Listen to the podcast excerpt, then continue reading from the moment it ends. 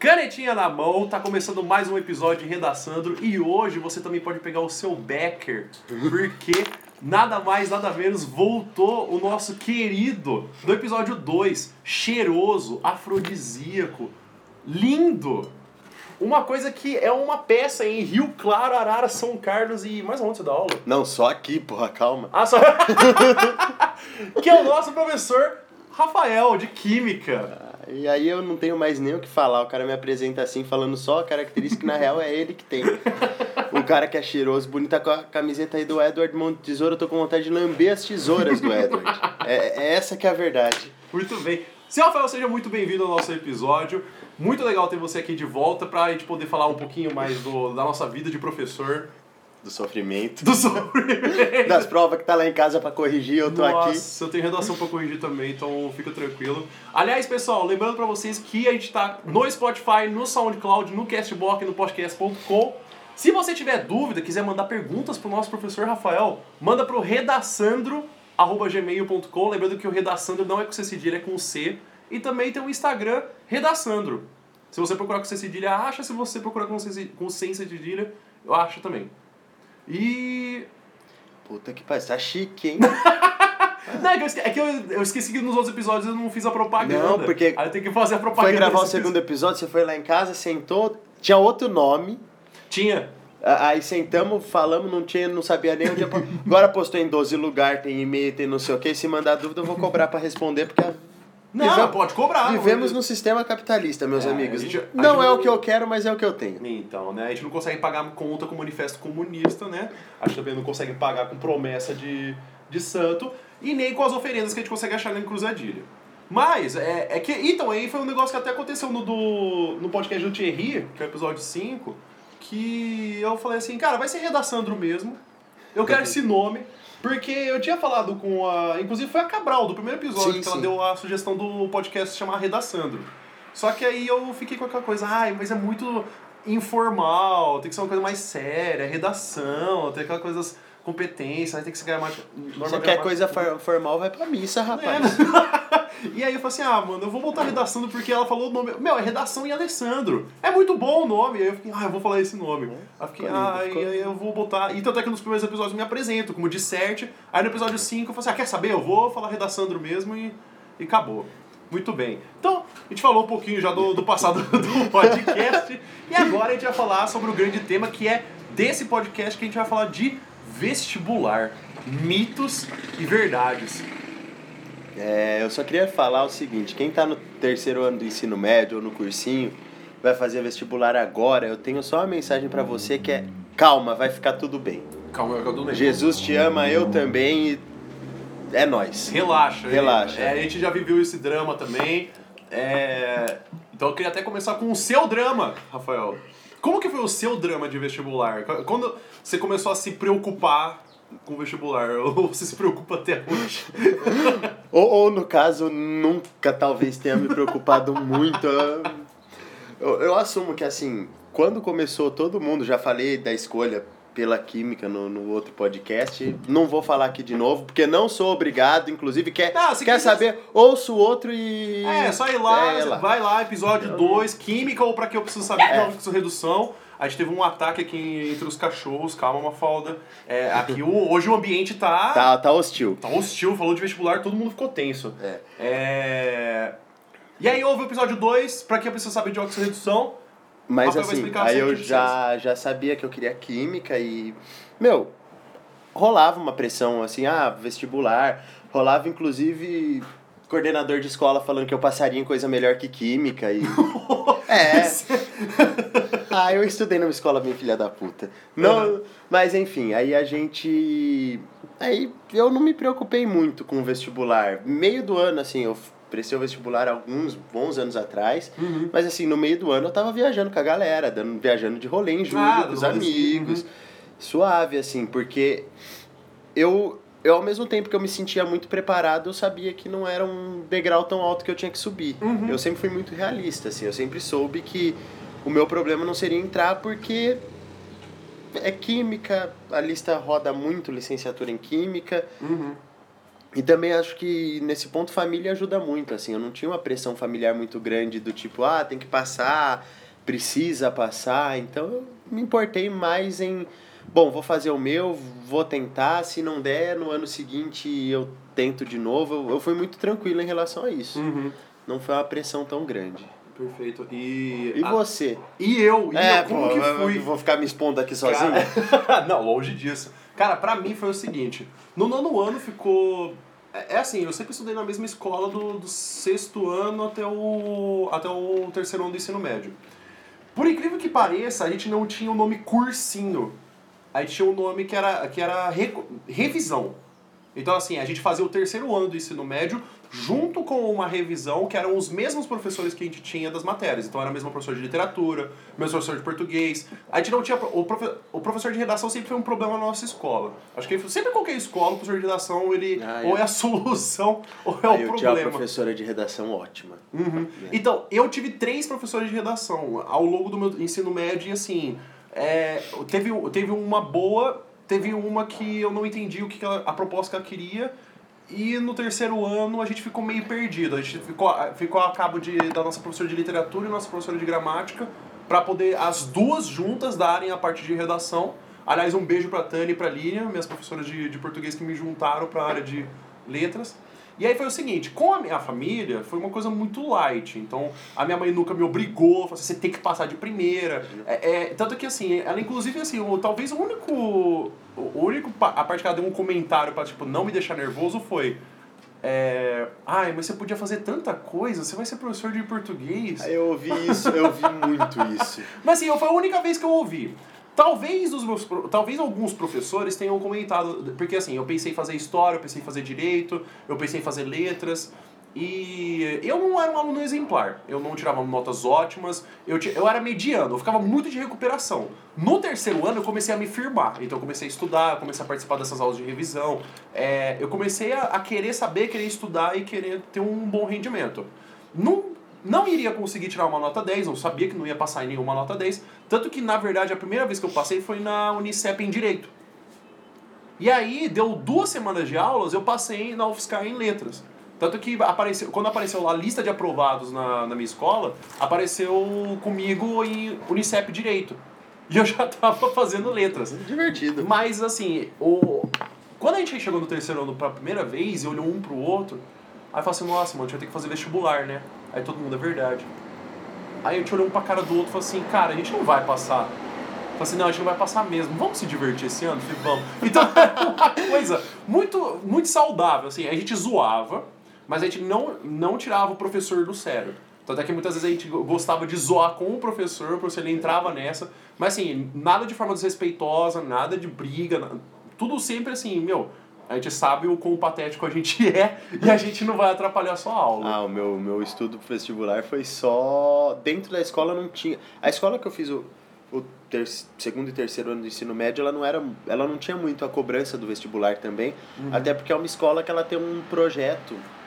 Ela fica em Sumaré, ela tem um projeto de ter a escola Uhum. e of- as universi a, uni... a escola oferece curso de, de ensino superior também. Uhum. Então, o projeto da escola é que você entre com 5 anos, faça o infantil, fundamental 1, fundamental 2, médio e a graduação. Uhum. Então, eles não tinham uma pressão muito grande. Ah. E aí, eu via, por outro lado, amigos meus da vida, da rua, que estavam pirados. Uhum. Aí, o que eu tinha era uma galera que estudava junto toda sexta-feira, que a gente sentava, cada um estudava numa escola, a Uhum. gente sentava junto de sexta-feira à tarde, estudava a tarde inteira, e depois sexta-feira à noite era dedo no cu e gritaria.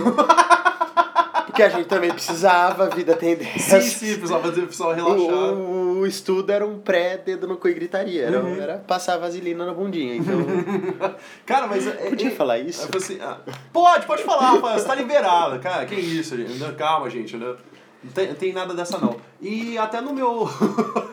tem até, até no meu ensino médio, que nem estava falando. Cara, inclusive, como eu tenho as aulas de debate, foi, nasceu do meu ensino médio. Porque no meu ensino médio a gente também se juntava, eu acho que. Olha que. Se eu não me engano, o dia era terça-feira. A gente se juntava de terça-feira, a gente almoçava na escola mesmo. Porque assim, na verdade, todos os dias a gente tinha coisa pra fazer. Então assim, a gente tinha aula de. eh, Uma, um dia era exatas, outro era humanas, O outro era aulas a mais, porque a gente trabalhava com sexto período, então assim, tem muitas escolas que têm aula de sábado. A, gente, a gente tinha aula de tarde. Sim. E aí no outro era uma, era uma aula de optativas, então eu lembro que a gente tinha espanhol. E aí no último, a gente tinha espanhol, a gente também tinha teatro e tinha artes. E aí no último a gente não. A gente, era o único dia que a gente não tinha aula. E aí na terça-feira a gente fazia um grupo que a gente, que a gente denominou de atualidades. Só que assim, era uma coisa bem zoneada, porque eram alunos tentando falar com alunos e todo mundo tentando se respeitar. Não, dá- não dava certo.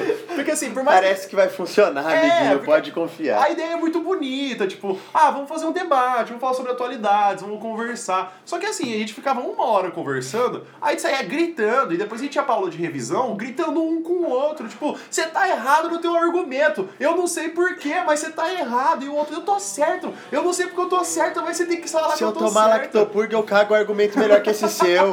É, Cara, eu e era sei. muito assim, mas assim, e pior que toda semana a gente ia lá e fazia o grupo de atualidades, a gente saía brigado. Mas assim, foi, muito, foi uma coisa muito legal porque depois eu levei adiante pra perceber que, meu, há uma falta de assim, achar alguém intermediando de tipo, tudo bem, gente, vamos brigar, mas vamos brigar civilizadamente. É, e agora o fator do vestibular, eu acho que uma coisa que me atrapalhou demais foi é, eu não perceber que eu poderia ter me salvado antes. tipo, que eu poderia ter, assim, é, não ter colocado tudo no terceiro ano Aham. e ter colocado no primeiro, no segundo e no terceiro, assim, sabe? Tipo, parcelar o sofrimento. Cara, aí eu não sei, veio agora na cabeça. Tanto eu quanto você, a gente demorou um pouco além do tempo pra concluir as nossas graduações. Uhum. Você acha que, te, que tem a ver com isso, com essa falta de ritmo de estudo? Porque você chega na graduação, não tem o professor, o professor que vai passar a listinha de exercício pra te salvar. Uhum. Chega na, na faculdade você se fudeu. Uhum. Você acha que tem a ver com, com nem eu nem você a gente ter criado um ritmo de estudo cedo? Ou, no caso, nunca na vida? Olha, eu acho que sim e que não. Eu acho que sim porque é, se a gente não cria o hábito do estudo, é, a gente vai aprender da pior maneira possível, que é apanhando. Então, assim, eu tive aulas que eu fui, eu tirei seis bola, eu nem sei por que, que eu tirei seis. Teve, inclusive, teve uma, uma, uma disciplina de sujeito, língua e sociedade, que assim, a gente estudou, a gente foi, eu inclusive faltei na última aula e eu tirei 10. Que a média, e assim, a gente, não, a gente teve uma prova simbólica, a gente teve que ler o livro, mas assim, é, eu acho que assim, eu, eu acho que é importante as pessoas perceberem assim, ó, o que, que você quer. Que nem, a- acho que o Freud ele explica muito bem porque assim, todo ser humano tem que passar por todas as fases, todos os prazeres. De criança, de adolescente, de adulto. E eu acho que assim, a gente pode até ter demorado um pouco mais na nossa graduação. Só que eu acho que assim, a gente parou, a gente não concluiu a nossa graduação por quê? Cara, fala comigo. Dá pra poder fazer faculdade e trabalhar ao mesmo Não. tempo? Não dá, cara. É assim, não, ou quem você. faz isso é muito herói. Não, eu tenho que aplaudir. Aliás, comenta aí se você conseguiu fazer, que eu Não, quero muito saber. Manda e-mail que eu quero Cara, conversar eu- com essa pessoa. Eu falo, eu sentei uma vez pra falar com meu pai, porque assim, meu pai fez a graduação dele depois de velho. Uhum. Eu já, eu já era nascido, meu irmão era recém-nascido. E ele é casado, trabalhando, família pra sustentar, dois filhos. E se formou. Eu, caralho, pai, como que você conseguiu essa você porra? é herói, velho. Não, eu não- consigo entender meu pai até hoje. Eu, eu acho que meu pai tinha que ser. Caraca. É, é assim, e eu, eu acho que assim, talvez a gente não tenha criado essa rotina de estudo, mas é. Não sei, eu tô muito feliz onde eu tô porque talvez se eu tivesse feito em 5 anos minha graduação e não em 8 que nem eu tô fazendo, é, eu não teria percebido tantas coisas. Mas eu conheço pessoas que são extraordinárias, que nem tem o caso da Daiane, que, eu, que é um dos casos que eu sei, que, que ela fez a faculdade no tempo, estava trabalhando, e ela se formou no tempo. Mas assim, é- ela é. Aí, aí, nesse ponto eu tenho que citar um amigo meu, menino Filé de Ribeirão. Ah, Não, eu tenho que citar essa história porque esse cara, não é que ele é foda. uhum. Ele é foda pra caralho. Ele teve um tumor no cérebro no Ah, meio da mentira, graduação. cara. E ele se formou antes do tempo. Sério? Sério. Caraca. Ele, ele entrou na faculdade dizendo: o curso tem 5 anos, mas eu já me organizei que dá pra eu terminar em 3,5. Com- Mentira! É, porque ele, o curso era noturno, ele puxava Aham. tudo que dava pra puxar de dia, Ah, sem vá. nenhuma reprova, fez 32 créditos todos os semestres. Aham. E aí ele se formou em 4 anos e meio ao invés de 5, Uhum. porque ele teve o tumor, teve que voltar pra Ribeirão e mesmo Mas mesmo assim. mesmo assim ele não não trancou a faculdade nesse período. Ele fazia exercício domiciliar, ele só não pegou uma carga tão grande e conseguiu se formar muito antes. Ele é, ele é herói do caralho. Caraca, mano, meus parabéns. não, esse, esse, esse moleque é foda. Eu Rapaz, sou fã do filé. E, e assim, é, é, até avisando até um pouquinho pro pessoal, porque te- tem muita gente que fala assim, ah, mas eu tenho 5 anos e só 5 anos o que acontece depois. Olha, somos grandes exemplos disso pra poder falar com fidelidade que, calma, não é assim, não é só Não. 5 anos que você tem pra fazer. Se eu não me engano, da última vez que eu conversei lá na Federal, se você faz atividades que são do núcleo acadêmico, você tem um ano a mais pra poder fazer a faculdade. Aham. Então, assim, esses cinco anos que você pode ter um curso podem virar seis porque você está participando do Atlética, do. Não, na real, assim, o tempo pra você concluir o curso, cinco anos é o tempo previsto. Uhum. O tempo que você tem é o dobro menos um. Uhum. Então, por exemplo, você tem nove anos. E ainda você pode usar algumas coisas como justificativa. Se você, sei lá, engravidou durante a graduação ou teve uma perda muito grande, um pai, uma mãe, um esposo, um marido, qualquer coisa do gênero, eles conseguem, eles te adicionam mais um ano pra você, você fazer, mas acho que o mais importante não é nem, nem ficar pensando assim, ah, eu tenho que sair. Se você já entrar querendo sair, você não vai aproveitar Uhum. tudo que você tem. Porque eu, por exemplo, eu passei dois anos trabalhando dentro de um laboratório. E, cara, hoje eu sei com toda a tranquilidade do mundo. Eu não quero trabalhar em laboratório. adorava. Fiquei na Embrapa dois anos, adorava. Era maravilhoso. Era gente, todo mundo muito gente boa. O trabalho era tranquilo, era não sei o quê. Mas, meu, não, era, não é pra mim essa rotina. né? Não, não é. A rotina de você ficar sozinho no laboratório, eu sei as máquinas. Uhum. Ah. E, e, assim, uma, podia ouvir música quando tava lá, beleza, era eu, a máquina e as músicas. Uhum. Não tinha adolescente pra contar as merda que fez. Não tinha adolescente perguntando, professor, mas pode fazer isso? Eu não tô entendendo a regra de três. É. ou, ou sei lá, ah, a escola que eu dou aula em Araras tem. Eles recebem alunos de intercâmbio. Uhum. Tem um aluno, ele veio dos Estados Unidos faz dois meses, ele chegou nas férias. Uhum. Ele já sabe um estoque de palavrão maior que o meu. Trabalhando no laboratório, eu não ia saber dessas histórias. Como palavrão une línguas e povos, né? Caraca, meu. Bom, e agora, o do vestibular, cara, eu tô tentando lembrar assim da primeira, na minha primeira memória de vestibular.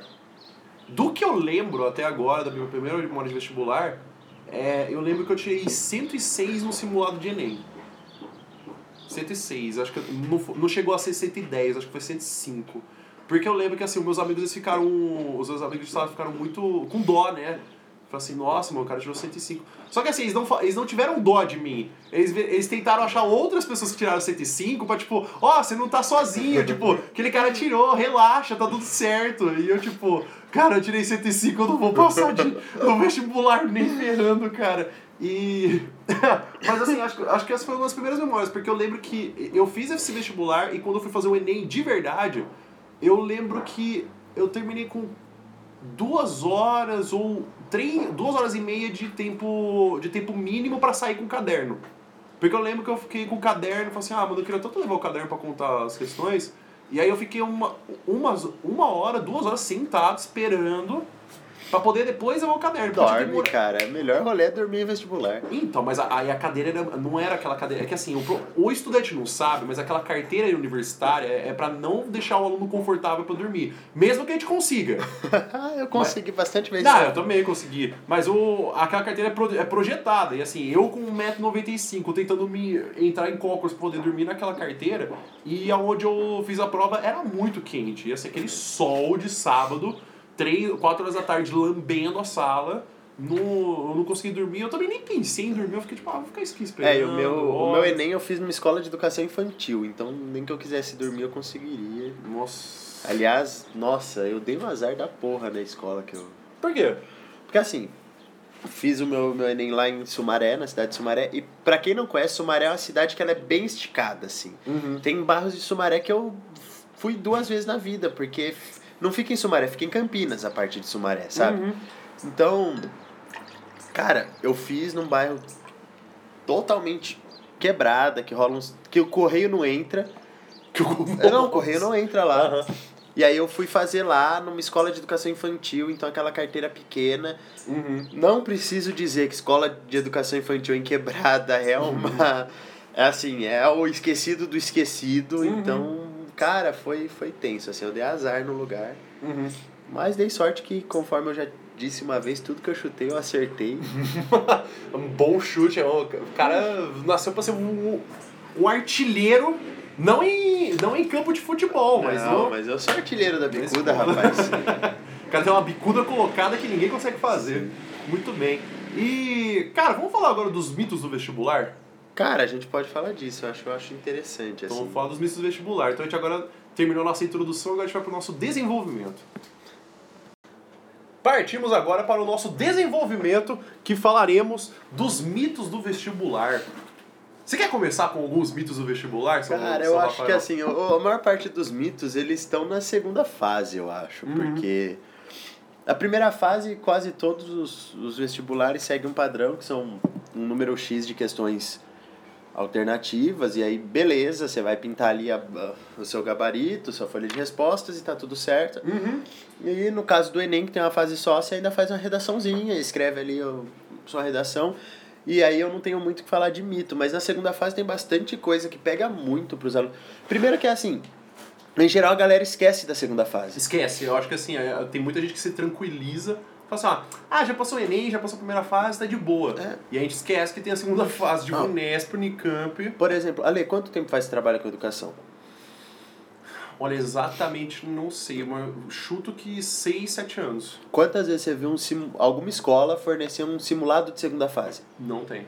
Não tem. Eu, eu não vi. E cara, a segunda fase ela é pior que a primeira fase. Porque assim, na primeira fase, se você sabe a resposta, sei lá, tem um.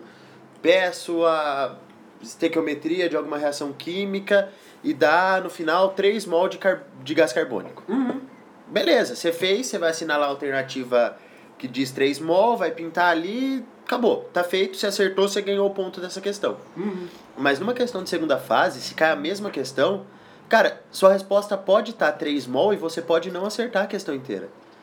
Ah, é? Claro que não, porque assim, a segunda fase você tem que dar a sua resposta. Uhum. Respostas que não venham com desenvolvimento, Uhum. eles vão ignorar. Se, se você pegar e só escrever 3 mol, Uhum. já era. Eles querem que você desenvolva ali o seu raciocínio. E aí, cara, é aí que começa a dar merda. Ah, é por isso que então exi- existe uma gama de professores de, de exatas que pedem para escrever a resposta completa. Então, tipo, Sim, cê- sim. É, coloque num quadrinho, ó, a, a velocidade média é tanto, o, o ponto de ebulição é tanto. Sim, e mais, assim, a Unicamp, por exemplo, ela gosta de perguntas amplas. Então, ah, tem ali uma tal reação química. Ah, ah, diga quantos mols de carbono são, de gás carbônico são formados. B, discuta a, import, ah, a importância do gás carbônico no efeito estufa. Então são duas perguntas totalmente separadas uma da outra, mas que você vai ter que responder no mesmo quadradinho. Uhum. E cara, a sua organização de tempo e de espaço, ali entra a organização de espaço. Porque no, na primeira fase é tempo. Uhum. Beleza, tempo, fiz, acabou.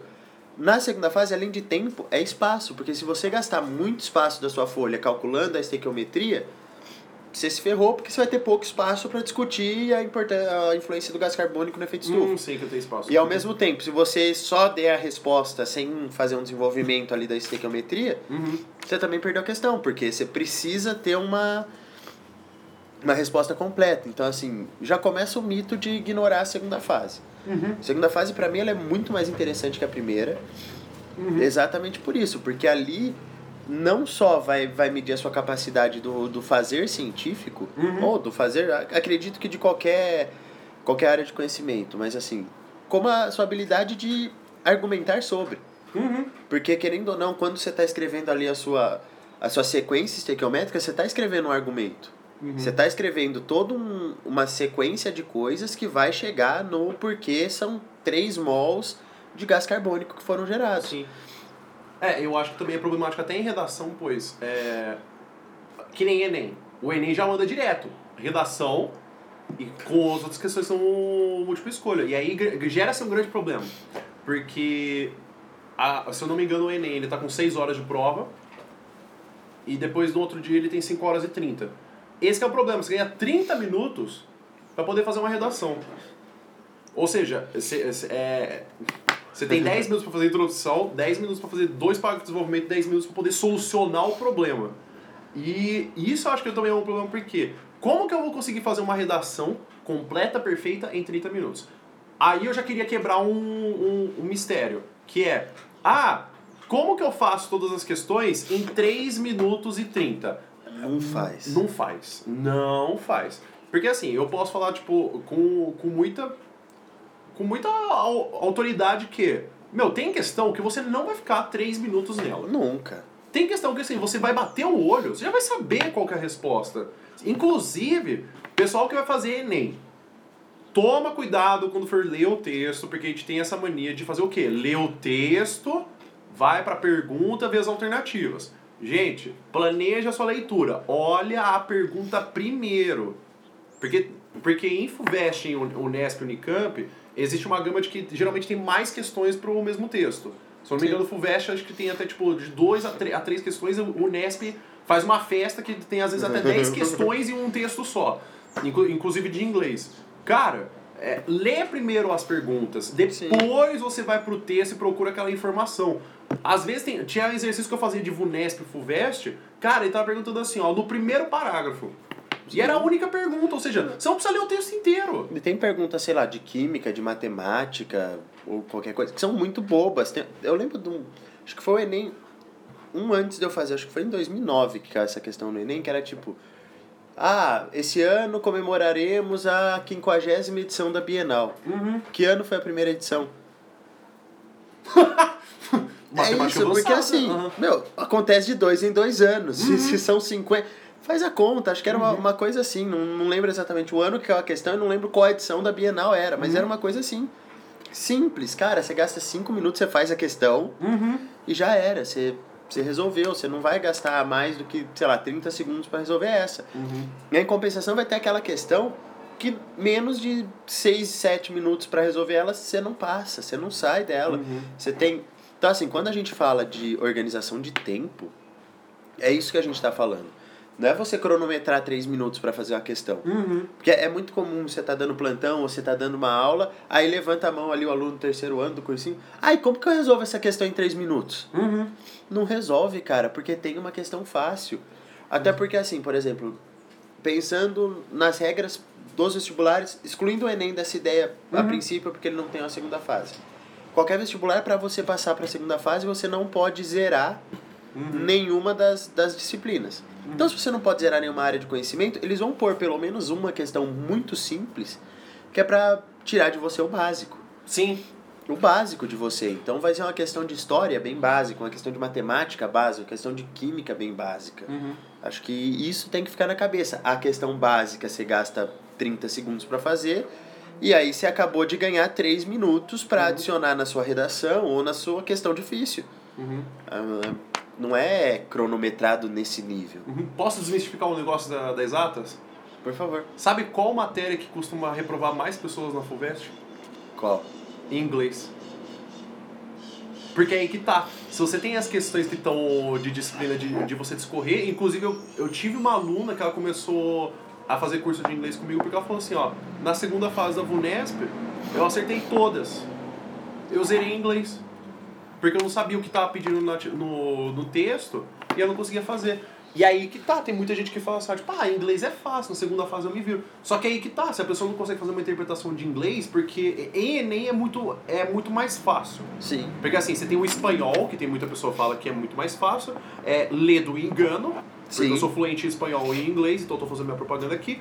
E, e, e não é mais fácil, cara, porque o problema do espanhol é, é muito parecido com, o- com o português. Então a gente fica pensando, ah, é só fazer um, uma enrolação, eu começo a falar deste jeito, porque Maradona é melhor que Pelé. Muita técnica. Muita técnica. Cara, é muito. Isso, isso acaba. E, e então o inglês ele se torna pior porque ele não é nem um pouco parecido com o português. Ele tem umas regras simples. Existe uma certa insistência em algumas matérias. Só que é. Cara, se você não, tiver um cuidado de assim, ó, fazer interpretação de texto, ler, a- fazer essa habilidade em língua inglesa, você zera. Sim.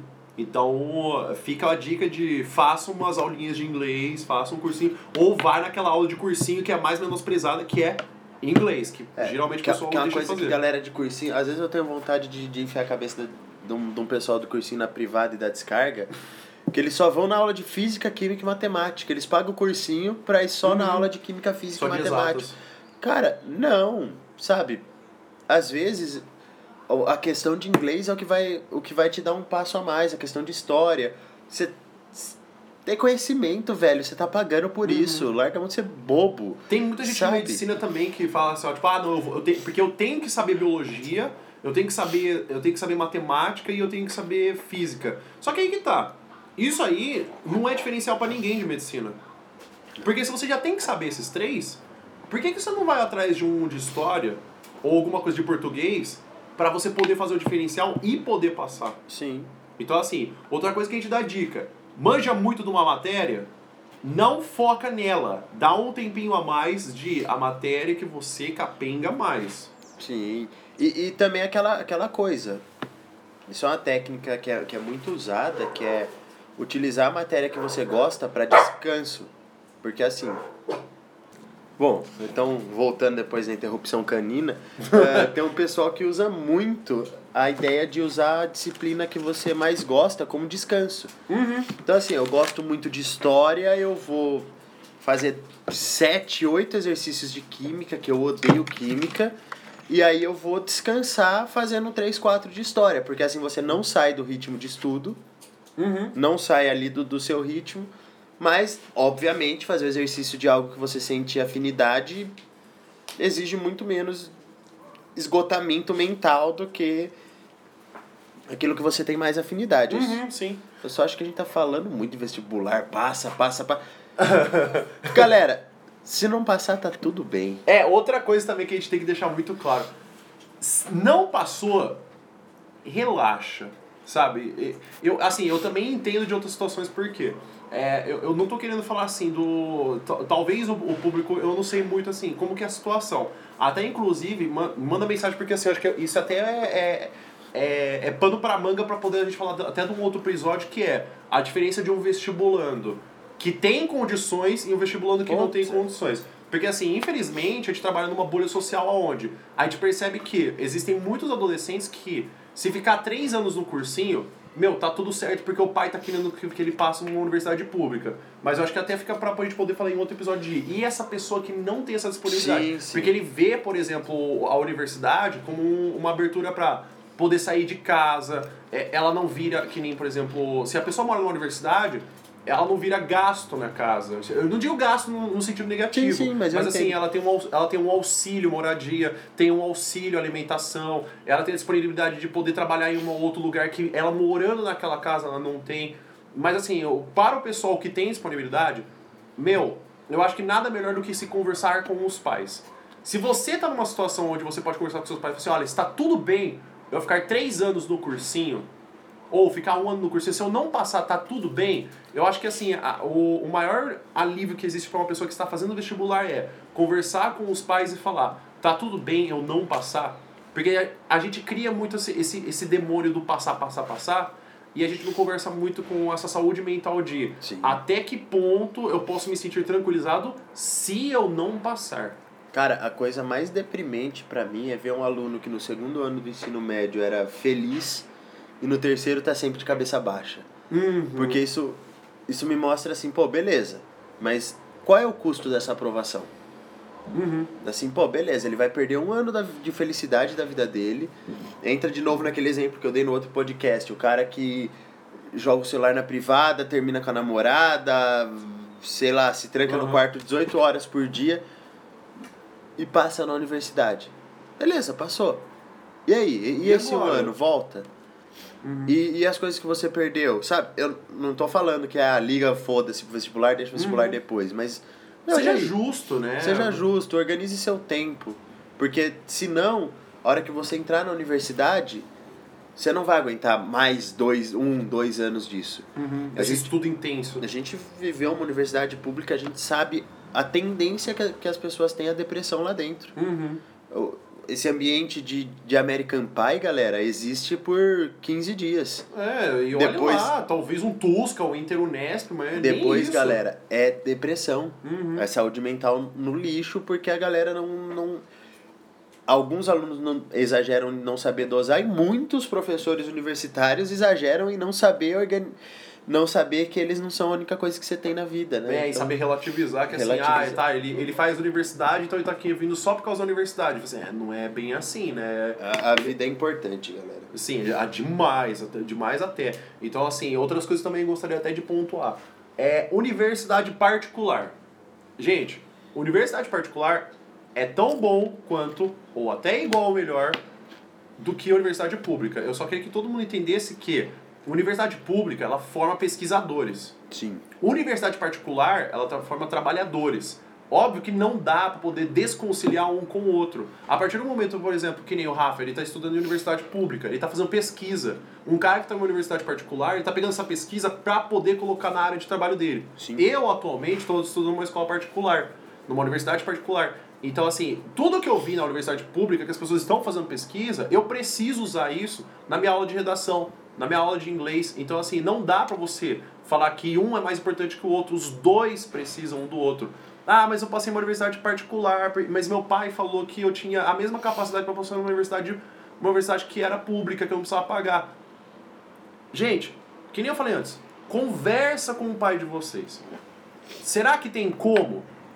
Porque assim, eu também, eu também a gente também mora aqui numa uma cidade que tem duas universidades. Sem brincadeira, minha mãe morava num lugar que é a gente eu não pagava mensalidade para universidade pública, mas a gasolina para ir até lá na universidade pública era como se eu estivesse pagando uma mensalidade, sem tirar as cópias que tinha que tirar, porque só tinha lá para poder tirar cópia. Ninguém disponibilizava online. Mas, ó, por exemplo, tem um amigo, ele hoje é engenheiro civil, passou no vestibular no mesmo ano que eu. Só que ele passou numa universidade do Rio Grande do Sul, Uhum. ah, quase no Uruguai. Meu, o custo, Longe, o custo que ele tinha pra viver numa cidade fronteira com o Uruguai, voltar de vez em quando pra ver a família, ficar longe de pai, mãe, irmão, amigos e a porra toda. Esse custo, a hora que ele pôs na ponta do lápis, ele voltou e se formou pela PUC de Campinas, Uhum. que é uma universidade particular. E mais, é das universidades particulares que são conceituadas pra caramba, que todo Uhum. mundo. E aí? Sabe? Onde, o que vale mais pra ele? E, e vem a questão da saúde mental. Saudade pra quem vai fazer universidade fora de casa é um negócio que é foda, cara. Eu, Demais, demais. Cara, eu fiquei longe da minha família, dos meus pais e. Meu, não era fácil não, cara. Não, não, não é. A gente, a gente passa a dar valor depois, assim, quando tá longe. Saudade é um troço que é foda. É, porque, Porque- tem muita gente que fala assim, ah, eu quero sair de casa, mas assim, Ah. quando a gente sai de casa, não tem mãe pra poder perguntar que, que remédio que eu tomo pra gripe. Não, não dá. Porque assim, por exemplo, daqueles amigos que estudavam nas sexta-feiras, junto que eu falei no começo do podcast, cada um passou numa cidade. Uhum. Todo mundo atingiu o objetivo que era passar no vestibular. E depois? Como é que faz, né? Como, como que a gente se vê? Tem amigos daquela época que eu não vejo há anos, cara. Uhum. Tem, tem amigos que eu não vejo há anos. Tem um amigo que eu passei dois, três anos sem ver e Uhum. faz parte, cara. E depois dá, dá saudade, é normal, Uhum. faz parte. Principalmente porque eu vim pra São Carlos e me mantive aqui. Uhum. Fiquei aqui. Então, é foda, não é fácil não. Cara, e até saudade, assim, tipo, e, e, e acho que isso também é uma coisa que até é, é, limita pessoas a passar no, no vestibular, porque eu já vi situações onde a pessoa podia passar num curso, só que era no Nordeste. Sim. E a pessoa mora aqui no Sudeste. Então, a- família como uma coisa que, tipo assim, é um, é um marco de, tipo, não, eu não quero me afastar tanto da minha família. E eu acho que isso é super importante. Então, Mas- tipo assim, ó, você passou, você passou, você poderia passar. Ah, mas eu quis é, poder ficar com a minha família. Pode ser por comodidade, pode ser por afeto, pode ser porque você botou numa balança e falou assim, ó, eu acho que minha família é mais importante do que um diploma Cara- que eu vou arranjar mesmo se eu estudar mais um ano de cursinho e ficar aqui Mais até do que isso, existe um, um buraco social que é a galera que tem dinheiro demais pra entrar no- nos programas de, de auxílio da universidade Uhum. e dinheiro de menos pra se manter numa outra cidade. Uhum. Porque, por exemplo, você vai ver o preço de uma kitnet aqui em São Carlos, numa localidade próxima a alguma das universidades, é a facada, É cara. estratosférico. É, é, é bizarro o valor. E é assim, é uma pessoa que a renda familiar ultrapassa a renda para conseguir a moradia universitária. Então a pessoa não consegue morar na universidade e ao mesmo tempo não consegue ah, morar fora da universidade, não consegue se bancar fora. É, Existem esses buracos sociais que a gente tem que dar uma olhada. Uhum. Ou então, simplesmente ter uma política de só quem tem grana vai fazer universidade. Eu não acho que esse seja o caminho. Sim, até, até de ver de. Meu, com- e assim, como a universidade ab- abre até olhos, que acho que assim, isso é Cara, o mais demais. legal de que é como ela abre um olho pra gente poder ver que. Que nem eu, quando ia na minha aula, eu ia de carro. Eu tinha um golzinho, bolinha, ia pra Eu aula também. pra poder ter aula. Aliás, saudades do meu golzinho, bolinha. Mas é é que também é aquela saudade de. É aquela saudade de ensino médio, sabe? Tipo, nossa, que saudade, mas assim, não volta não. É, de, de dar nome pro carro. Meu carro era um nuvem voadora, O meu cara. era o Christopher, velho, que é no veiculatura quinto um. É porque era um golzinho bolinha branca. Sim, ah, bonito. O, meu, era- o meu era Christopher porque eu achava Christopher um nome muito bonito. Só que eu achava que se eu botasse no meu filho, ele ia ficar com 60 anos já. Eu já ele já ia ter uma vaga de idoso com, É. com 12 anos. Então eu, eu escolhi, cara, eu vou botar em um objeto que tá tudo certo, vou amá-lo e tá aqui a minha vontade de Cristo. Inclusive meu carro chama Pandora. Tô vendo aqui agora. E você tem algum nome pra sua, pra sua bike, pra sua moto? Comenta aí também. E eu acho que assim, co- como é, como é enriquecedor a gente estar numa sala de aula onde eu chegava com meu carro, eu tinha um amigo que chegava com moto, tinha um amigo que chegava a pé, tinha um amigo que morava na faculdade, é, um amigo que tinha acabado de sair do consultório porque estava trabalhando, de ver que, infelizmente, por exemplo, a escola, ela parece que ela é mais ho- homogeneizadora Sim. do que tenta mostrar outros horizontes. Que nem a gente vai numa, numa escola. Meu, quais são as diferenças que a gente vai ter? Tem um que vai de ônibus, tem um que vai de van, tem um que vai de Uber, tem um que vai com os pais. É, até porque, assim, se a gente for olhar como funcionam as escolas, Uhum. no ensino público você vai estudar na escola do bairro. Sim. Então, assim, teoricamente, todo mundo que mora no mesmo bairro tem um padrão financeiro, um padrão social similar. As escolas particulares, eu percebo em todas as cidades que eu trabalho ou trabalhei, que é meio que o perfil. Ah, você tem o perfil do aluno. Quem tem realmente muita grana, um perfil social muito pesado, vai estudar na escola A, B ou C. A galera que rala, que o pai rala para poder pagar uma escola, para Uhum. sonho da ascensão social, é na D, E ou F. São qual escola cada, cada um vai, vai estudar. É muito bloquinho, muito todo mundo parecido. E, e eu falo isso pros alunos às vezes. Eu falo, cara, vocês se acham muito diferente, mas vocês são todos iguais. Óbvio, bota eles todos num, num shopping, sete horas da noite numa sexta-feira pra ver se você consegue identificar cada um. Não consegue, não consegue, cara. E, e assim, e em compensação, se você for, for parar na saída de. A gente dá aula em escola particular, mas da escola pública que tem mais próxima, é um padrão parecido. A Uhum. galera vai sair do mesmo jeito, vai ouvir as mesmas músicas, vai falar as mesmas coisas.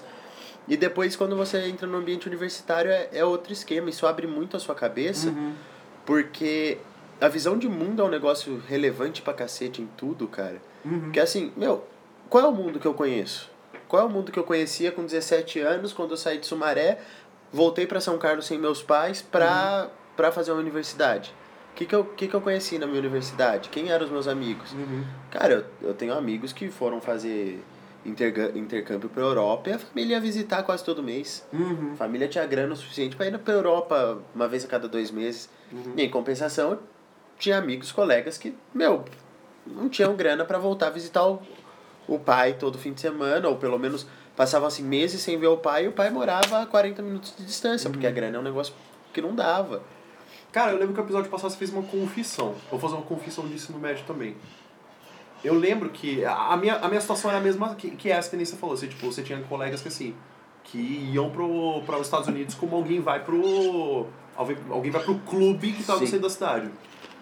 E tinha uma menina que ela ia com muita frequência pros Estados Unidos. E ela trazia muito doce e ela ficava vendendo no intervalo. Então, mais uma intervenção canina dos nossos convidados Luna, Ive, Mafalda e Ninja. Muito obrigado pela participação. Agora, já todo mundo acalmou, voltamos pro, pro nosso podcast. É, E aí, voltando, né? A história de, uma, uma menina que ela ia com muita frequência para os Estados Unidos e ela trouxe doce. E assim, eu achei curioso porque eu acho que era meu, meu sétimo ou oitavo ano. E assim, era a primeira vez que eu tava vendo esse tipo de situação. Eu falei assim, nossa, mano, que legal, tipo, o pessoal trouxe e tal, mas assim, ela tá vendendo na escola, tipo, pra quê? Ela não precisa desse dinheiro. E aí teve um que pegou, pegou um chiclete, comprou. E aí ele ficou assim, olhando pra gente e tal. E ele olhou pra mim. Só que assim, eu tava olhando pra ele, tipo assim, tá, você é um ser humano. E aí ele entendeu que eu tava encarando ele pra ver se ele ia me dar um chiclete. Só que em nenhum momento eu pedi chiclete. Aí ele ofereceu assim, ó, você quer um chiclete? Eu falei assim, ah, quero, obrigado. Só que assim, eu nunca fui. é, eu nunca entendi o que a minha mãe falava de se for te oferecer, recusa. Eu sempre fui daquele, tipo, me ofereceu, eu vou comer. Então essa minha, essa minha forma arredondada é de que eu sempre aceitei comida. Bom, e aí ele ofereceu, né? Com, aquela, com aquele sangue nos olhos, tipo, ah, Você não recusa. quer, né? Você não quer, né? Só, só fala não, só pra eu ouvir. E aí eu falei assim, ah, eu quero. Ele falou assim, é, toma um pra você. Mas é, não fala pro pessoal que eu tô com chiclete, não, porque eu não quero dar pro pessoal. Rapaz, mas quando ele falou isso, Ah, só no rancor. é, eu fiquei mascando chiclete e tal, e aí eles falaram assim, ô Alessandro, dá um chiclete. Sabe aquela, aquela turminha, tipo, viu você mascando chiclete, quer um? Falou assim, ó, tá ali com um cara, pode ir lá pedir pra ele. Sério, mano, eu nunca contei isso, mas tipo assim, a, minha, a raiva que me deu na hora foi tipo, meu, você não vai oferecer pra ninguém? Tá bom, vou te delatar, você vai dar pro chiclete pra todo mundo. Então Felipe Soligol, desculpa, cara, tive que fazer essa porque é, foi a minha fórmula de escape de tipo, não, vai oferecer pra todo mundo Felipe, também. eu não te conheço, mas foi justo. não gostou, pega eu. É simples assim, foi justo. Cara. Egoísmo não tá, não tá com nada. Nossa, mano, eu lembro que eu fiquei. Mas assim, a gente é oitava, oitavo ano, né? Tipo assim, eu não sabia o que tava falando. E assim, eu fui meio tonto também na época. Mas Ah, cara, fiquei olhando isso também. Falei assim, ah, meu, pra quê? Mas aí, aí vai da visão de mundo. É óbvio que, que a visão de mundo varia e a universidade te, te oferece isso, de você conhecer pessoas e, e viver situações que você não, nunca tinha vivido, assim, de conhecer casos e. Ah, é.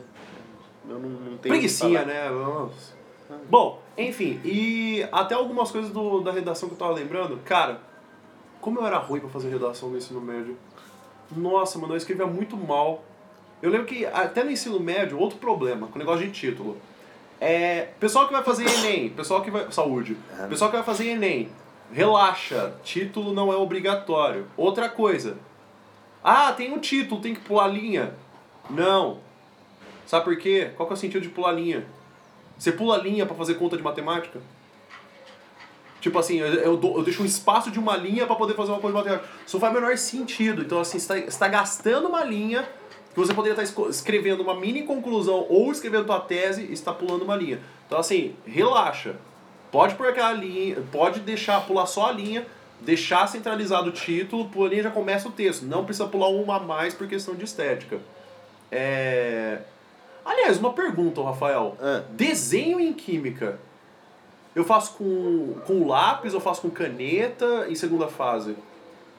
Então, a ideia de toda a resposta é ser da, da caneta, porque o lápis ele pode ir apagando durante o percurso, né? Porque eles jogam todas as provas dentro do envelope, Uhum. são vários corretores que vão analisar, são vários corretores, então você joga Intervenção num, canina no envelope e vai passando. Então, o ideal é ser feito numa caneta, mas assim, não consigo lembrar de uma questão que seja obrigatório o desenho. Uhum. Eu, por exemplo, sou péssimo desenhando, nunca responderia uma questão fazendo um desenho. Isso, inclusive, puxa uma questão bem interessante que é qual a forma que eu devo responder uma questão de segunda fase. Uhum. Porque tem uma galera, eu já ouvi uns alunos falarem assim: ah, mas se eu escrever um texto explicando meu raciocínio numa questão de matemática, eu perco ponto. Hum. E não, cara, não. Porque assim, você precisa expor a sua ideia. Claro que a, a matemática ela é uma linguagem que ela é feita para diminuir A necessidade de você a- escrever o tanto. tamanho da sua resposta. Então, assim, ao invés de você escrever C e somente C, tem um símbolozinho ali para C e somente C. Ou, ah, portanto, 3 vai ser, Uhum. ah, sei lá, portanto, 3 ao quadrado é 9. Uhum. Você, ao invés de você escrever tudo isso, você simplificar, você economiza o, espaço, que a gente já falou de espaço no, no- na resposta ali. Uhum. Mas você pode. Uhum. Ah, e soluções criativas. São muito benquistas na segunda fase de vestibular. Sério? Sério, cara, porque assim, quando você dá uma solução criativa, desde que ela esteja cientificamente correta, você tá pegando um. e a gente não tinha gravado nada.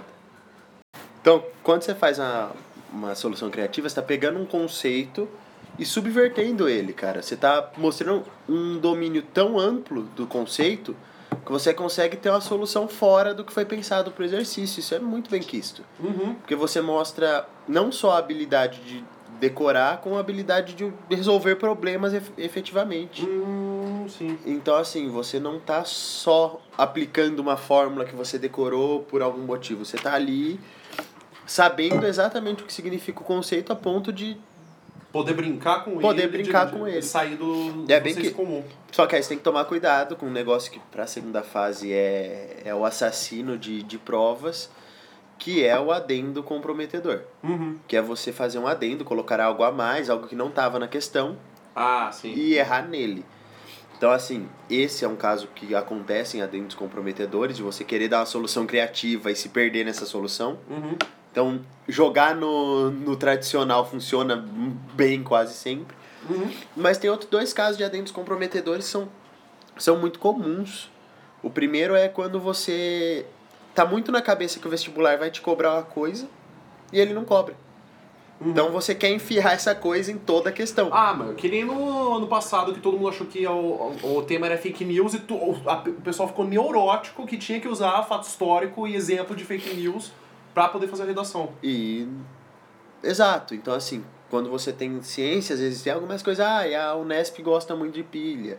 Ou, ah, o Unicamp gosta de uma temática mais crítica, de uma ciência mais crítica. Cara, beleza, mas nem toda a questão da Unesp vai ser sobre, sobre pilhas, nem toda a questão da, da Unicamp vai ser isso. Nem toda a questão. A Unicamp adora estimativa, mas nem toda a questão você pode fazer uma matemática estimativa. Uhum. Em algumas questões você tem que ter um cálculo exato. Então, assim, não é porque a universidade gosta no vestibular que ela vai cobrar em todas as questões. Exatamente. Não é, por exemplo, polêmico, rolou a polêmica ali, ah, o, o CD do Racionais, o álbum do Racionais vai ser utilizado como obra literária. Uhum. Beleza, mas você não precisa citar o Sobrevivendo no Inferno em todas as questões, por favor. Sim. Ah, Acredito que isso não seja um, um bom caminho. É, mas eu acho também que é é até legal de estratégias pro pessoal que vai fazendo do Enem. O Enem ele é uma prova muito temática. Sim. Então, assim, até do que se repetiu até ano passado, você conseguia ler o, o- as questões, como o, as questões de inglês haviam. Que nem, teve muita gente que citou 1984. Era um livro que tava numa das questões de inglês. Então, assim, teve muita gente que falou do Black Mirror. Então, é, o Black Mirror acho que mais pela fama. E, e eu acho que assim, é super interessante você ver a prova inteira, as questões que aparecem, de geografia, de história, para você poder usar isso como conhecimento de mundo, para que na redação, se você tá sem ideia nenhuma, se- mesmo que você lê os textos motivadores, você fala assim, nossa, queria arranjar alguma coisa para poder me ajudar, dá uma lida na prova que facilita para poder fazer essa argumentação. Sim. Ai, galera, falando de adendo, é, adendo comprometedor, a gramática, galera, é um adendo Hum. comprometedor. Porque assim, não é exatamente um adendo, você vai precisar da gramática em algum momento nas suas respostas. Mas assim, pergunta de história imbecil. Quem descobriu o Brasil? E você escreve Pedro Álvares Cabral descobriu o Brasil, escreve Pedro com letra minúscula, você vai perder ponto. Você acertou quem foi o cara, mas você vai perder ponto Uhum. da mesma maneira causa da gramática, das regras de gramática. Então vamos Que nem você falou, né, potássio, ah, não adiantou nada escrever potássio e colocou potássio com C cedilha. escrever potássio com C cedilha ou qualquer coisa do gênero. Galera, gramática é importante Uhum. pra tudo. Você perde ponto em qualquer prova se você tiver erro de gramática. Hum, Ah, outra coisa, gramática não cai como fator de gramática exatamente mesmo de qual a classe gramatical dessa palavra nessa, nessa linha. Geralmente Enem, VUNESP, FUVEST vai trabalhar mais como o, a questão de sentido, a questão de semântica, tipo, o que, se, o que se traz de conhecimento com aquela frase, do que classificação. Poxa, mas tem algum lugar que pede isso? Tem. Concursos e vestibulares de instituições que são militares, onde eles pedem um conhecimento muito mais específico do que alguma coisa mais ampla de interpretação. É, que mais de um outro mito de redação que eu queria falar? É, ah, outro, de letra de forma. Ah, a gente pode escrever de letra de forma ou tem que ser letra cursiva quando vai fazer questão de é, redação. Acho que o Rafael até pode falar da questão discursiva da química, mas em redação tá tranquilo. O que, que tem que ficar muito claro? O que é letra maiúscula, o que é letra minúscula. Não adianta nada escrever em letras garrafais, que tudo parece a mesma letra, e não fica marcado. O que, que eu dou de sugestão? A letra cursiva ela ocupa muito menos espaço. Eu tenho o costume de, de escrever em letra de forma porque é, é, eu escrevo em lousa. Então, assim, a letra, eu acho que a letra de forma é muito mais explícita, ela é muito mais fácil de você conseguir compreender do que a letra cursiva, na lousa. Então a minha dica é, se conseguir escrever letra cursiva, treine. Ah, não, eu não consigo. Então deixe bem marcado o que é letra cursiva, pega aquele caderno de caligrafia que você tinha no ensino fundamental, treina. Ah, eu não tenho. Pega uma régua, traça três linhas e começa a escrever naquilo lá pra treinar a letra. A regra da letra é só, a letra tem que ser legível, galera.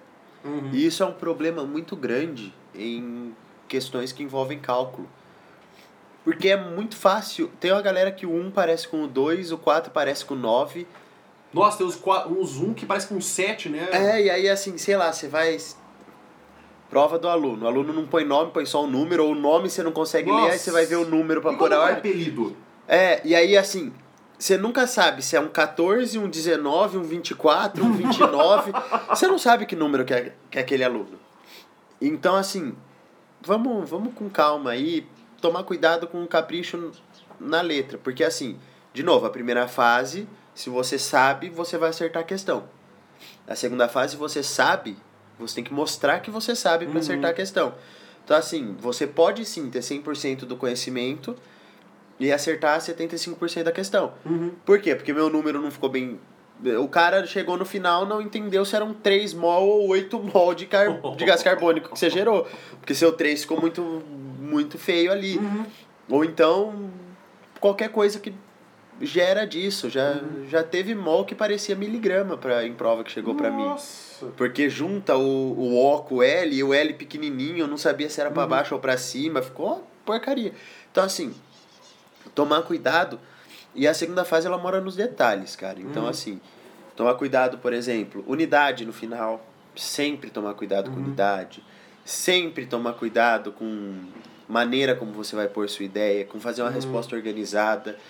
Porque quando chega para correção de segunda fase, o cara vai receber um bloco, sei lá, com mil provas. Uhum. Ele não vai gastar tempo na sua resposta Tentando entender o que você procurando quis dizer, e né? mais, procurando para onde foi a sua a- o seu cálculo, porque Uhum. o cara fa faz, por exemplo, isso é muito comum em questão que envolve geralmente ou de fisicoquímica ou de química analítica que envolvem contas.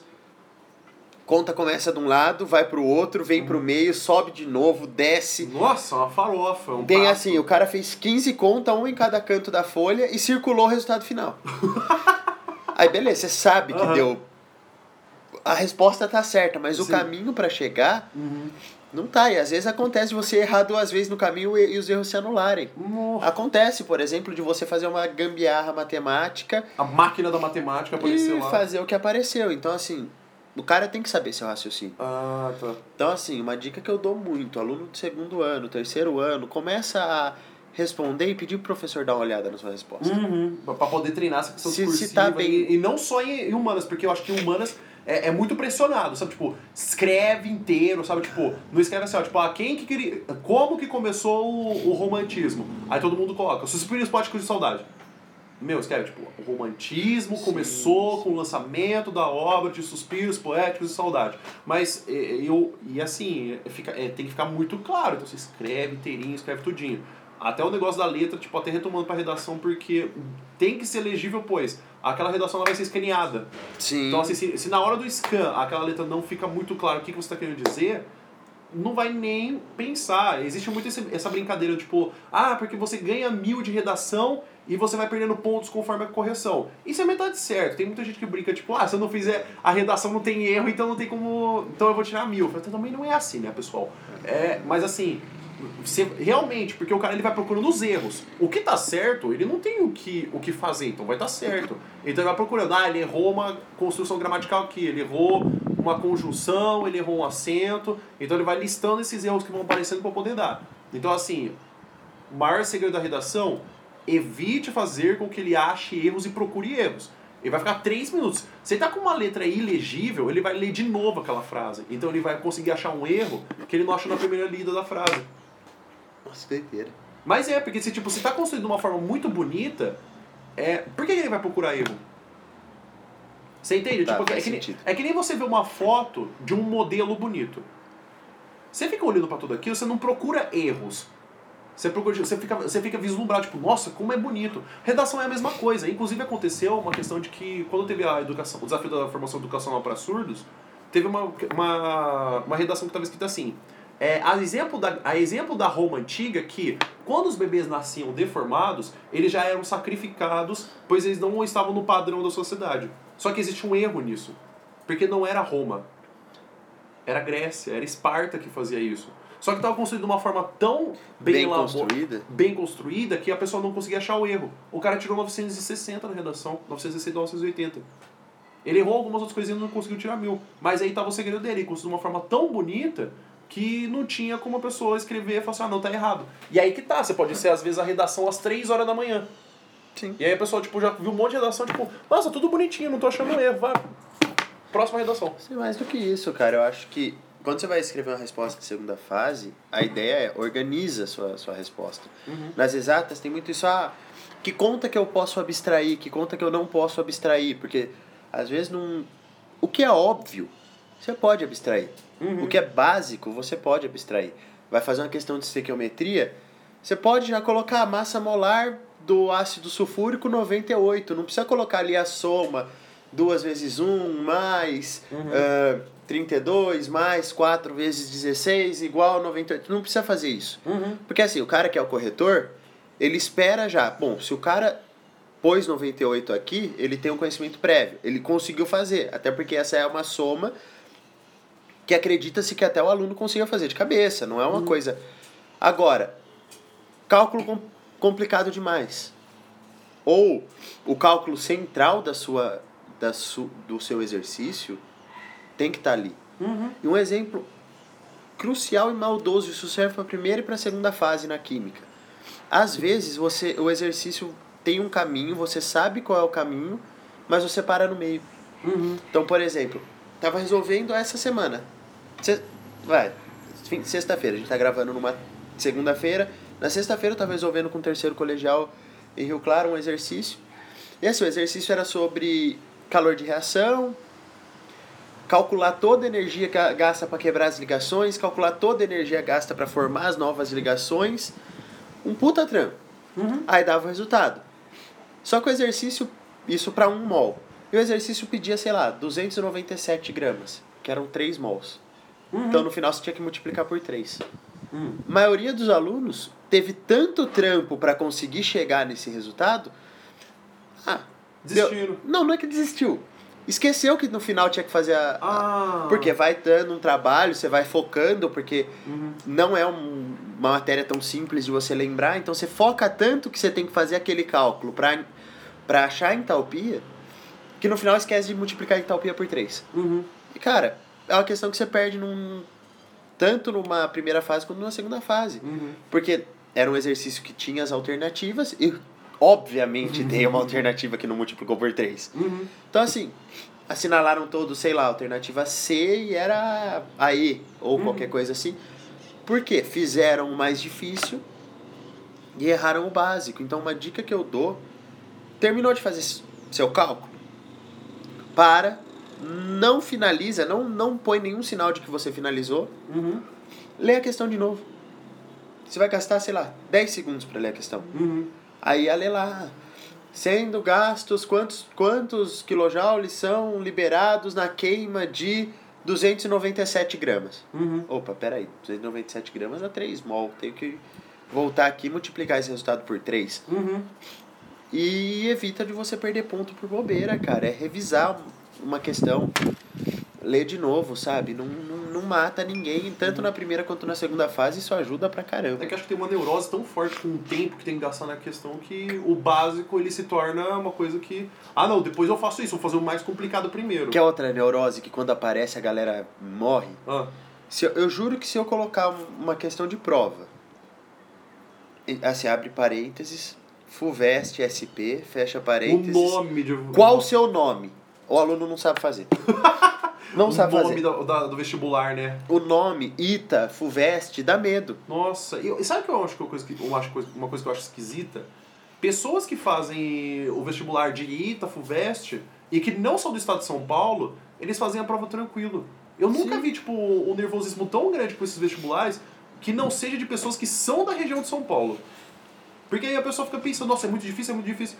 Não, você leva esse vestibular para um outro estado, um outro estado, a pessoa faz assim, tipo, ah, nem sei. Inclusive, a gente tava faz- até nas questões de gramática que a gente tava vendo, muitas questões de gramática eram de escolas militares. Onde supostamente é muito mais difícil porque é um conhecimento muito específico. Só que ele estava fazendo exercício, tipo, ah, é isso, é isso aqui, é isso aqui. Só que ele olhou aquela sigla e ele não associou que aquilo era uma escola militar, ou seja, que o conhecimento é específico. Ele Não. só fez o exercício. Não. Eu, eu, tenho vontade um dia de pegar uma prova e dar a mesma questão. Uma escrito ITA, a outra escrito nada, sabe? Tipo, como se fosse uma questão. Universidade da, da minha cabeça, É. o MC. Cara, eu tenho certeza que se eu der a mesma questão, a galera. Todo mundo vai fazer a, a da universidade da minha cabeça e ninguém acerta que eu escrevi ITA antes. Porque a Uhum. insegurança é, o, é um rival. A saúde mental é o, é o principal rival no vestibular. Além do conhecimento, óbvio. Uhum. A galera tem muito medo do- da, da Unicamp. Relaxa, não principalmente. precisa ter medo não, é só uma prova. É só uma prova. E vestibular é que nem Natal, tem todo ano. Mano, vamos pra conclusão então? Vamos. Vamos finalmente para a conclusão. Ah, tá acabando. A gente Ah. faz mais uns cinco É, a depois. gente faz depois mais uns cinco episódios. Relaxa, gente. Vai ter muito episódio do podcast. É... Rafael, então, de sugestão. Aliás, eu gostaria que você fizesse duas sugestões. Uma sugestão de o que fazer em exercícios de química e o que, que você fez que deu muito certo em redação. Não, mas assim, uma dica que você ia falar assim, nossa, eu fiz isso em redação e deu certo, que legal. Tipo, porque depois eu vou dar uma de química, que pra mim deu, mas assim, longe tá falando que. Não, assim, É muito vamos legal. lá. Dica de química, eu acho que eu já dei algumas ao longo do tempo, mas assim, sempre. Sempre que for resolver um exercício, existem. A química, o pessoal geralmente divide a química em quatro partes: Uhum, orgânica, inorgânica, fisicoquímica e analítica. uhum. Orgânica e inorgânica é muito conceitual. Então você não tem muito. É conceito. Mas as duas que pegam mais, geralmente, para as pessoas, até porque envolvem a matemática, que é a fisicoquímica e a química analítica, antes de resolver o exercício. Em casa, vai grifando os dados com o grifa-texto. Uhum. Mas anota os dados. Anota o seu conjunto de dados. Você vai ter uma lista de materiais para você trabalhar. E aí você tendo uma lista de material para você trabalhar, cara, você sabe, você tenta saber o que você consegue tirar dali. Uhum. Eu acho que isso é, um, é uma coisa boa. E de novo, terminou de responder, lê a questão de novo. Uhum. Não, não, não gasta nem 10 segundos e evita que você erre por bobeira. Uhum. Eu acho que essa é de, de redação. O que, que eu fiz que deu muito certo em, em qualquer redação da vida? Não, uma coisa que assim, tipo, nossa, eu fiz isso uma vez e deu certo, ou eu sempre fiz isso e eu achei da hora. Assim, é que minha, Gosta de fazer redação. é que, assim, minha, minha história com redação foi: o primeiro, o primeiro ano do ensino médio eu fugia da redação, contei no Uhum. outro podcast. Segundo ano era professora de gra... era uma professora só de língua portuguesa, então ela passava redação, passava gramática, passava literatura, tudo no montão, tudo junto. Uhum. E no terceiro ano do ensino médio eu tive uma professora de redação que ela era, ela era realmente muito boa. Uhum. E aí eu era um adolescente raivoso, emo raivoso, a vida uma Uhum. merda. E, e assim, a, a principal coisa que ela, que ela falou foi: você pode usar a sua raiva do mundo na redação. Eu acho que. Eu queria agradecer muito a mim, porque ela, ela salvou minha vida. Porque realmente, cara, eu. Se eu soubesse escrever melhor naquela época, teria ido muito bem exatamente porque eu tinha uma visão muito crítica do mundo. Uhum. E até por essa visão compar- compartimentizada, eu achava assim, pô, eu, eu odeio o fato de desmatarem o planeta, mas eu não tenho. Cara, você tem como escrever isso numa redação, então assim, aproveite tudo. Uhum. De por que você odeia tanto isso e você procura. Eu odeio tudo. É uma, é uma ótima dica. Bom, de mim, eu digo da parte de redação que é. ah, olha, como a gente ainda tá num período que assim, a gente não sabe, a gente não sabe delimitar o que, que vai ser a redação, eu acho que é assim. Tem muito aluno que fica com muito medo nessa coisa de o que, que eu uso de exemplo. A minha dica é. Se você só tem um exemplo que você gosta muito, tipo, ah, eu tenho essa música que eu acho muito legal e eu queria usar ela em redação, use. Nossa, eu vou muito bem em história e eu queria usar fatos históricos para poder dar de exemplo e começar minha redação. Use. Se tem alguma coisa que você gosta muito, usa ela primeiro. Ao longo do tempo, quem está no primeiro e segundo ano, usa música, usa série, usa filme. Por quê? Conforme você vai treinando esses exemplos, você vai achando outros exemplos que é a mesma história para você depois tornar ele complexo. Que nem eu falei no primeiro podcast, tipo, ah, mas eu acho o Rei Leão muito infantil. Usa Hamlet. É a mesma história. Assim, é um filme da Disney e o outro é uma obra clássica do William Shakespeare de de tantos anos que falam sobre a mesma história. O meu de química, o que me ajudou muito no terceiro ano é. Colar. Cara, eu era muito ruim de colar, então não- eu não vou dar nem essa dica. Mas é ver a química na vida. Assim, quando, quando a gente começou a aprender, tipo, é, e- o fator de físico-química, tinha muitos exercícios que é, estavam relacionados com o cotidiano. Sim. Então, assim, a gente via química na, na cozinha, que nem, por exemplo, a cozinha. Cara, a cozinha é uma brincadeira de química que você faz todo dia, só que você não presta atenção. Assim como, por exemplo, o café. Cara, eu fui, acabei de fazer o cu- o curso de barista lá no Museu do Café e ele falando palavras de oxidação, de falando de, de, de combustão. Ele tava falando tudo que era de química e a gente lá olhando e falou assim, cara, a química tá aqui na nossa frente acontecendo e a gente não tá se importando com aquilo. Mas pegando gancho assim de duas coisas, quando você vai falar de café. Juro pra você, acabei de devolver na escola uma prova do nono ano, Uhum. que eu falei, quando você põe o café pra filtrar, você tá fazendo dois processos de separação de mistura ao mesmo tempo. Quais são? Cara, a galera não percebe que você tá fazendo uma dissolução fracionada, porque parte vai dissolvendo a água, parte não vai. Uhum. E obviamente uma filtração. Uhum. A galera não. A a gente às vezes não percebe isso. Uhum. E a fisicoquímica tem um troço muito legal, que é assim, a mesma coisa que você usa para medir o poder calorífico, sei lá, do porquê o álcool e a gasolina, um vale mais a pena, o outro vale mais a pena, é, o, é a mesma unidade que você vai usar para saber se você pode comer uma batata frita ou se é melhor você assar essa batata pelo valor energético dela. É tudo Uhum. energia. E isso é um negócio que, cara, o dia que eu, que eu me toquei disso, foi, foi aquele momento. Nossa! Epifania, né? Meu Puta Deus. merda! Era assim? isso o tempo inteiro. É, cara, porque Aham. assim, nossa, é. E tentar, tentar entender assim. Uhum.